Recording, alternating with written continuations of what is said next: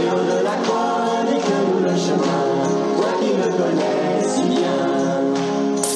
Il est des moments de cinéma qui ne s'oublient pas. Et justement, Patrick Bouchité, en gentil curé, nous chantant avec tant d'amour et d'abnégation son Jésus revient, fait incontestablement partie de cela. La vie est un long fleuve tranquille. C'est le premier film d'un petit génie de la grande et belle époque de la pub française des années 80, en la personne d'un certain Étienne Châtilliez. Mais c'est aussi le film de toute une génération qui s'est inévitablement reconnu dans cette chronique tout à la fois tendre, acerbe et comique d'une certaine France, celle justement des années 80. La vie est un long fleuve tranquille, c'est aussi ce point d'orgue avec cette petite chansonnette de fête paroissiale qui inévitablement ne peut que vous trotter dans la tête après seulement une écoute, une seule petite écoute. Mais quelle écoute?